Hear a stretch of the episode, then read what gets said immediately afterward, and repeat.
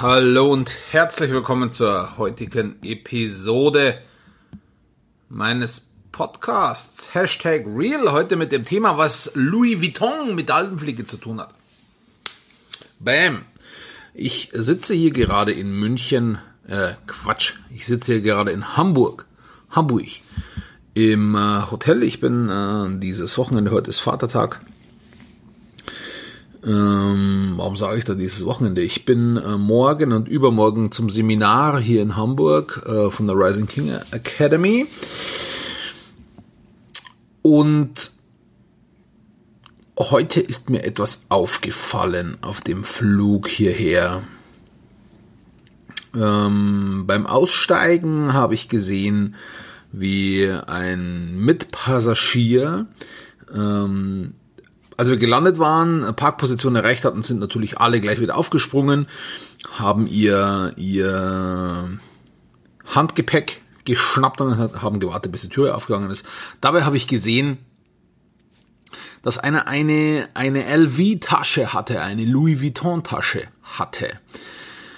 Und diese Tasche war zwar ganz schön anzusehen, aber aus meiner Sicht doch sehr, sehr unpraktisch, weil es war eine Tasche, zum Tragen. Also es war kein Trolley, ähm, es war es war kein Rucksack, sondern es war eine Ledertasche mit nur, also es war nicht mal eine Umhängetasche, es hatte keine Trageriemen dran, sondern wirklich nur so, so Griffflaschen quasi, wie sie normale Taschen haben. Das heißt, der, der junge Mann, dem die Tasche gehört hat, der musste die die ganze Zeit tragen. Es war immer eine Hand belegt und das ist etwas, finde ich, super unpraktisches, wenn man äh, mit Handgepäck reist. Generell, wenn man reist, wenn man etwas immer in den Händen halten muss und wenn man freie Hände braucht, muss man die Tasche immer abstellen. Ähm, ich bin gereist mit einem ganz normalen Trolley, ähm, nur Handgepäck mit einem Trolley und einem Rucksack, einem kleinen kleinen Anführungsstrichen. Und alle anderen Reisenden, soweit ich das überblicken konnte, so genau habe ich da nicht geschaut, waren auch mit einem Trolley unterwegs und mit einem Rucksack halt. Und nur dieser eine, eine junge Mann mit einer Louis Vuitton Tasche. Natürlich dunkelblau war die und in grau waren diese LV Insignien aufgedruckt und das Logo und ich weiß nicht, ähm, die, diese, ähm, die, die Zeichen, die halt bei Louis Vuitton drauf sind. Und ich habe mich gefragt, warum macht er das? Warum macht er etwas so super Unpraktisches? So, natürlich äh, kann jetzt da einfach was dahinter stecken. Er hatte keine andere, das war ein Geschenk und bla bla bla. Völlig egal. Ähm, ich formuliere die andere, äh, Frage anders. Warum, warum haben 99, irgendwas Prozent der Menschen, die eine Louis Vuitton Handgepäcktasche haben, eine Louis Vuitton Handgepäcktasche? Offenbar nicht, weil es super praktisch ist. Weil das ist sie nicht. Und Okay, ist alles eine Frage des Geschmacks. Natürlich könnten sie sie theoretisch haben, weil sie gut aussieht. Ähm, Finde ich jetzt nicht, aber gut. Ich glaube, dass der überwiegende Anteil derjenigen, die eine Louis Vuitton-Tasche haben, eine Louis Vuitton-Tasche haben, um zeigen zu können, dass sie eine Louis Vuitton-Tasche haben. Also zum Beispiel, dass sich irgendjemand hinsetzt und einen Podcast darüber macht. Oder dass die Leute sich unterhalten, oh, der kann sich eine Louis Vuitton Tasche leisten. Ich weiß gar nicht mal, ob die so teuer sind. Also weiß ich wirklich nicht. Interessiert mich auch nicht.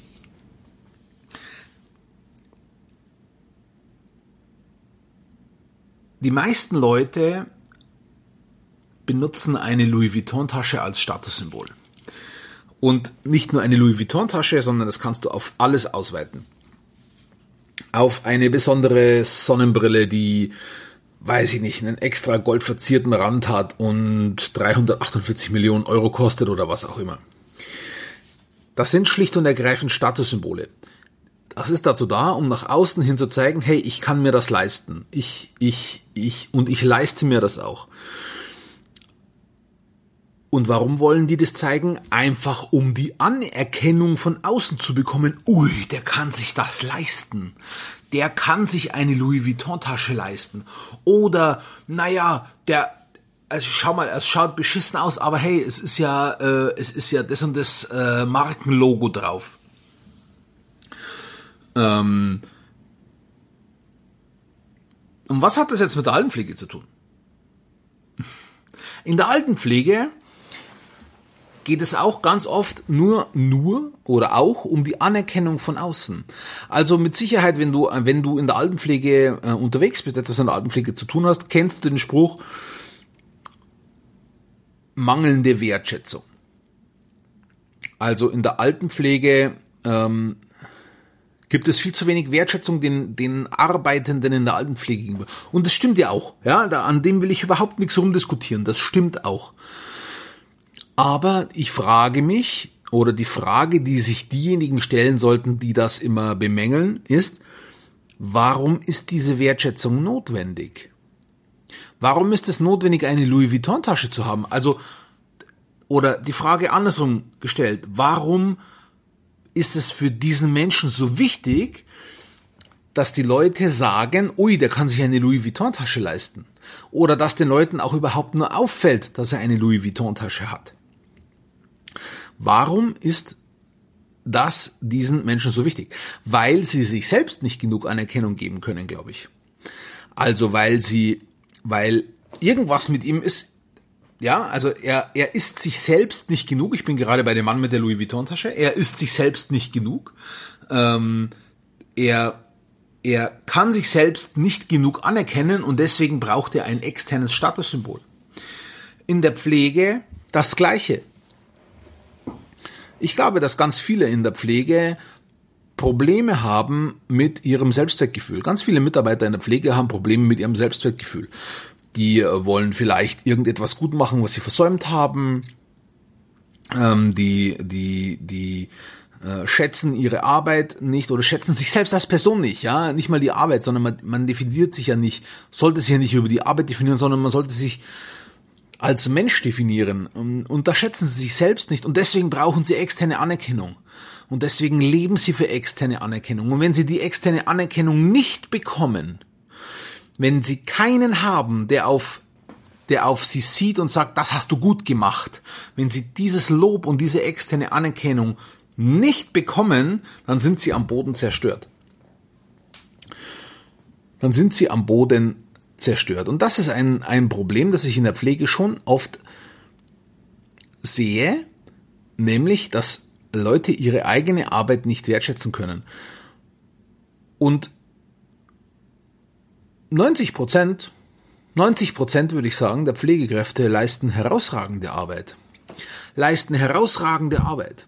Weil wenn du dir mal anschaust, was Pflegekräfte in der ihnen zur Verfügung stehenden Zeit leisten, und es ist kein Bashing auf die Betreiber, die können da größtenteils gar nichts dafür, sondern es ist ein Bashing auf System wenn was, was die, was die Pflegekräfte leisten in der Zeit, die ihnen zur Verfügung steht pro Bewohner, pro Bewohner, da auch, es ist eine unglaubliche Leistung, da auch noch, noch einen Funken Menschlichkeit reinzupacken. Einen Funken Menschlichkeit. Wir hatten vergangene Woche, äh, vorvergangene Woche, wann hatten wir die? Nee, vergangene Woche äh, MDK-Überprüfung bei uns im Haus. Also einmal im Jahr äh, kommt ja der Medizin medizinische Dienst der Krankenkassen und überprüft die Heime unangemeldet und auch die ambulanten Pflegedienste unangemeldet. Und ähm, darüber machen wir noch ein separates Video. Über das Prüfergebnis haben wir schon da. Aber als Ergebnis ist herausgekommen, wir müssen noch mehr auf Dokumentation verwenden, mehr Zeit. Wir müssen noch mehr schauen, dass wir bei der Dokumentation wasserdicht sind. Naja, wenn wir mehr Zeit in die Dokumentation investieren, heißt das ganz automatisch im Umkehrschluss, dass wir weniger Zeit für die Bewohner zur Verfügung haben. Und ähm, dem Bewohner an sich ist es ziemlich egal, ob ein, ob ein, ob ein Schmerzassessment gemacht wird oder nicht. Ähm, das ist völlig unwichtig, was das ist, ein Schmerzassessment. Äh, das ist dem Bewohner erstmal völlig egal, ob dass, ob dieses existiert oder nicht. Der Bewohner merkt das nicht, dass dieses Schmerzassessment existiert. Der Bewohner merkt aber sehr wohl, wenn die halbe Stunde, die so ein Schmerzassessment dauert im Monat, für den Bewohner selbst verwendet wird. Das merkt er sehr wohl. So, und Pflegekräfte werden ja gegängelt und gegängelt und gegängelt und gegängelt und du musst mehr dokumentieren und du musst mehr schreiben und es muss besser festgehalten werden und du musst hier den Strich an der richtigen Stelle machen und du musst da richtig rum die Treppe runtergehen und also, ja, überspitzt gesagt. Und trotzdem schaffen die das noch, sich ein Lächeln ins Gesicht sich selbst ein Lächeln ins Gesicht zu zaubern und damit den, den, den ähm, Pflegebedürftigen ein Lächeln ins Gesicht zu zaubern. Und diese Anerkennung müssen sie sich selbst geben können. Es, es darf nicht sein, dass Pflegekräfte, jeder Mensch, es darf nicht sein, dass jeder Mensch irgendjemand anderen braucht, der ihm sagt, das, was du tust, ist gut. Diese Einstellung muss der Mensch für sich selbst entwickeln. Und wenn diese Einstellung jeder Mensch für sich selbst entwickelt, du für dich selbst entwickelst, das, was ich tue, ist gut. Ich persönlich habe auch meine Probleme damit. Ja? Jeder Mensch, völlig egal, ob das Pflegekraft ist oder, oder wer auch immer. Oder die meisten Menschen haben da ein Problem damit. Erstaunlicherweise ähm, Männer mehr als Frauen. Aber gut, äh, anderes Thema. Wenn wir diese Einstellungen entwickeln, nämlich das, was ich tue, ist gut, dann brauchen wir keine externen Statussymbole, weil dann müssen wir nicht unsere, unsere Profilierungssuche unsere, unsere Anerkennungssuche, unsere Suche nach Liebe auf jemand anders oder auf etwas projizieren und übertragen. Denn wenn wir uns selbst lieben, wenn wir uns selbst anerkennen, dann glaube ich, ist es völlig unerheblich, was für eine Tasche wir haben. Es ist völlig unabhängig, äh, unerheblich, was für ein Auto wir fahren. Es ist völlig unerheblich, wo wir in Urlaub hinfahren. Wenn wir selbst in unserer Mitte sind,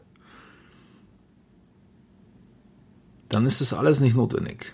Weil dann wissen wir genau, wofür wir das alles tun. Und wir wissen genau, dass wir gute Arbeit leisten. So, in diesem Sinne melde ich mich morgen wieder. Bis dahin einen schönen Abend, euer Florian Müller von WeCare.